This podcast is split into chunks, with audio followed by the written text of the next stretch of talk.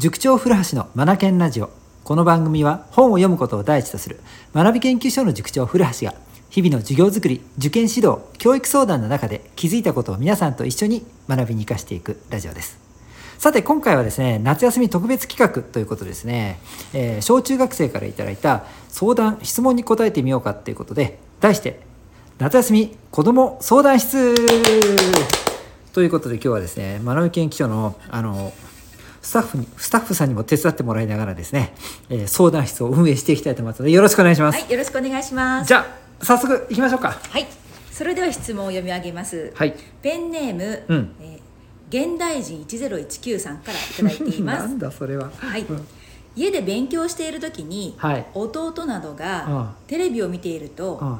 音で集中力が切れてしまったの、はいはい。切れてしまうので、うん。どうしたらいいでしょうか、うんえーテレビの音などで集中力が切れないようにできるんでしょうか？なるほどね。はいはいはいはい。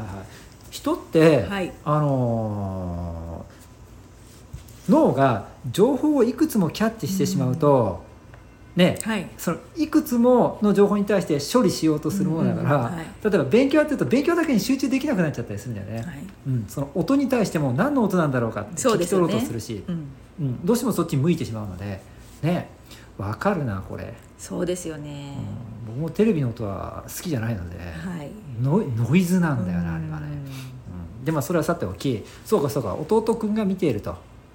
でその音が気になってると、うん、でえね何質問？そんな時どうしたらいいか？そんな中でも集中する方法を聞いてあます。そんな中でも集中する方法か、はそうね。もうこっちから情報を遮断するしかないよね、うん、だから耳栓、はいはい。うん、最近だともうノイズキャンセリング機能付きワイヤレスイヤホン。はい、もうこれかな。うん。もう本当に聞こえなくなるもんね、そうですね、うん、それとか図書館とか集中できる空間に自分から出かけてっちゃうのどうですか？なるほど。場所を変えるっていうことね、ううん。んそれもありだよね、うん、だから 上手に付き合うためにはやっぱり自分から何かしらアクションを起こさなくちゃいけないかなと、うん。音を遮断するとか場所を変えるとかね、うん、一緒に弟くんも勉強しちゃえばいいです。一石二鳥だ。そうだよね、あの同じ自分も多分テレビ見たい時ってテレビ見たいじゃないですか。うん。なので集中できないんだったら、まあうん。逆に一緒にテレビ見ちゃって、うんでやめて2人でテレビ見るのやめてから2人で勉強したらどうですかね、うん、それいいね。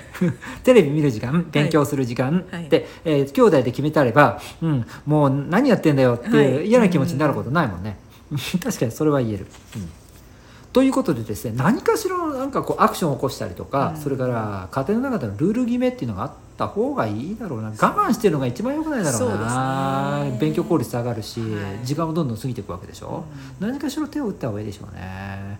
うん。はい。まあ僕なら今今は本当にあのワイヤレスイヤホンだな。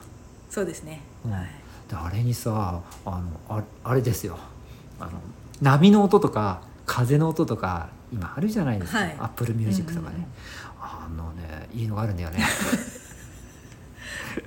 あの与那国島の波の音とかね。ああいうのねね極小の音でかけておきながらノイズキャンセリング機能ではい聞いているともう集中ゾーンに入ってくるんだよね。うん波の音が結構一定だったり静かだったりするからそっちの音にこそうつまり一定じゃないんだよねあの一定じゃないところはそうそう F 分の揺らぎってやつなんだけどあれがねかえって集中を促してくるんだよね。うそうなんですか。そうなんですよ。今度使ってみたいと思います、昔扇風機なんかにも、うん。あの風の強さうん。強弱がさ、はい。F 分の揺らぎっていう機能がついてるなってさあ,、はい。れ弱くなったり強くなったりとか。規則性がない風量のリズム、ズム、リズムじゃないんだよねだからね、うん。あれあれあれが集中できるんだよね、そうなんですね、はい、うんまあ、風じゃないんだけど、うん。ということでいいでしょうか。はい。はい。えー、と名前何でしたっけ？現代人1019さんですね。現代人1019さんということで、えーこの夏うん弟君とうまく話し合ってね、はい。えーと勉強を進めてください。はい。ありがとうございました。ありがとうございました。もう一ついきます？はい。はい。次ですね。はい。えーなんだろう。ペンネーム、うん。マッチさんからの質問です。マッチさん、はい。うん、どうすれば単位変換が得意になれますか？どういうことをすればいいですか、これ算数の質問だね。そうですね。単位の変換ということなので、うん。メートルをキロメートルとか。そうそうそうそうそうそう。だと思われる。そういうことですよね、うん。はい。うん。変換が苦手と感じてるってことですよね、うん、はい。変換苦手な人多いんだよね。うんうんうん多分ねメートルをキロメートルぐらいはまだ簡単な方なんだと思うんだけど、はい。はおそらくブレーキがかかるのは、時間とかがかかってくる時間ですか、うんスピード速度、ああ、時速分速秒速。時速を秒速に直してね、えーもう何を何やっていいのか分かんない。っていうとこ。ろじゃないかな。変換そこじゃないか。あとはねえっ、と立方体。立方体。立方体って限定したかんな、えー、と立体。立方センチメートル。体積とか。そうミリリットル。と体積って言えばいいのか、はい。はい。うん。うん。1000立方センチメートルってでも割とお。あの私の意見を言ってしまうとうん。それって結構1000倍だったりするじゃないですか、うん。キロがつくと1000倍っていう、ん。そうそう、なのでそこは私は割と分かりやすいかなと思っていてキロメートルとかうん。は、あのキロメートルとメートルの関係は1000倍っていう関係じゃないですうんえじゃあスタッフさんは、はい。はい。えっ、とそのキロっていうものがそもそも何なのかっていうのを把握して、うん。で問題に当たってたから別に困ることはなかったと、そうですね。うん。うんうんうんでもミリがつくと1000分の1とかね、そうですね、うん。そそういうなんていうんですかね。目で、うん。視覚で一旦うん。こう、なんていうんですか数直線上っていうんですか、うん。ここはメートル、うん。でこっちに1000倍したらキロになるよとか、うん。そういう概念みたいのってうん。分かったらどうなんですかね、うん。うん。というのは問題集に載ってるのもあるよね、はい、うん、うん。そうね。それでもそれでもいけると思うけどねそれでも、多分ね、あのー頭の中だけで考えようとしているしかも自分の考え方だけでっていうところで困っちゃってんじゃないかなと思うのでまず今ねスタッフさんが言ってくれたみたいにあの基本的な事柄を抑えたいなはい。キロがつくと1000倍とかね、はい。うんもうこれだけでも全然違うと思うんだよね。そうなんですよね。そうなんですよね。うん。はいはいはいはい。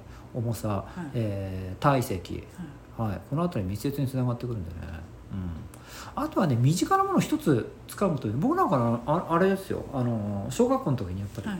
牛乳パック、うん。うんうんはいはい、うん。はい。あの1リットル。今も1リットルなのかな、はい。1リットル、はい。1リットルが 1000, 1000ミリリットルって書いてあったりするわけしじゃん、ますね。商品によって1リットルとか、はい。うん。ね、であれが実際の1リットルの大きさだっていうことで、はい。あこれこの量が1リットルなんだっていうのをはい。視覚で、はい。えー、と頭の中に入れちゃう。っはいていうことなんだよね、はい。でその1000分の110デシリットルっていう単位あるじゃん。あ間違えた。1デシリットルっていう単位あるじゃん、はいはい10分の1のデシ、ね。あの牛乳パックの10分の1ぐらいかっていう感じでこうイメージでねもう覚えちゃった。そうだっていうのがねはい。あの単位の変換の考え方のあのうん。体積に関しては、うん。はい。あとね今思い出したんだけどもこんな人いたいって昔お父さんから聞いたんだけど熟成のお父さんね、はい。えー、と親指？はい。自分の親指、はい。お父さんの親指お父さんの親指ね、はい。これが縦横高さ1センチはい。っていうことでこれが1立方センチメートルだっていう覚え方をした。でこれを基準にして、えー大きなものまで考えたって教えてくれた人もいて面白いなと思って。そのつまり起点を考える、起点を持つうんということかな、うん。まあ、僕で言うと牛乳パックってね。うんうん。そのお父さんで言うと親指っていうかね。はいはい。こういう考え方する人もいるんじゃない？あこれ多分ねい。ろいろあるんじゃないの？って思うんだけどね、うんうんうんうん。人によって。はい。うん。はい。はい。そうですね何か基準があるとそこからどれぐらい大きいものなのかどれぐらい小さいものなのかっていううん。イメージが湧きますんね。そうそうリアル感が持てるので、はい。あの考えやすくなるんだよね、はい。うんこれすごく大きい、で実用的になるじゃん。はい。ただのあの数字だけじゃないので、はい。問題だけじゃなくなってくるのさそうです役立つ知識知恵にもなってくわけじゃんそうですね。これすごく重要だと思うんだよね、うん、それでね多分単位の変化話戻すと一番ブレーキかかってるのは時速分速秒速のとこじゃないかなと思うね。はい。はいはいはいはいはい、うん時速を秒速に直すとみたいなはい。あれどうしてたの？スタッフさんは、一時間一時間が六十分。うん、1時間60分だね、はい。で 一分は六十秒。はい。1分60秒だね。うん、なのでう、ん。なんだろう。計算。うん、暗記してたの？なんか型みたいなの覚えてしまってとか。二時間だったらうん。二かける六十みたいな感じで。はい。1時間が何どれぐらいのものなのか分数で直す、分で直すなどのぐらいのものなのかっていうことが分かっていれば、うん。それに当てはめていくっていう形で最初はうん。頭使ったかもしれないんですけど、うん。うん。うん。うん。あとは慣れですかね。なるほどね。そうだね。最初は頭使うのとあとは慣れっていうの。はこれはやっぱり言えるかなと思うんだけど、ね、これねやっぱり、ね、本質を抑えた方がよくてこれ完全に僕の授業でやってることと全く一緒でこれやった方がいいなと思うんだけど、はいあのスピードに関しては時速だったら例えばね1時間でどんだけの距離進むのか、はいね、時速100キロって言ったら1時間で100キロメートルっていう距離を進んじゃうんだぜという解釈をしたいんだ。はいでもうちょっとリアルに当てはめて考えたらば、えー、と浜松から西の方に100キロって言ったら大体名古屋ぐらいまで行っちゃうので、うんはい。うん、浜松から名古屋まで1時間で行っちゃう。これが時速100キロ。1時間でどんだけ進むのか。という解釈だよね。はい。これ時速はい。じゃん。で分速ってなってったら1分でどんだけ進むかってことじゃんね、ね。うん。えっ、と分速1メートルとかさ分速1メートル。もうカタツムリとかそうじゃないかな。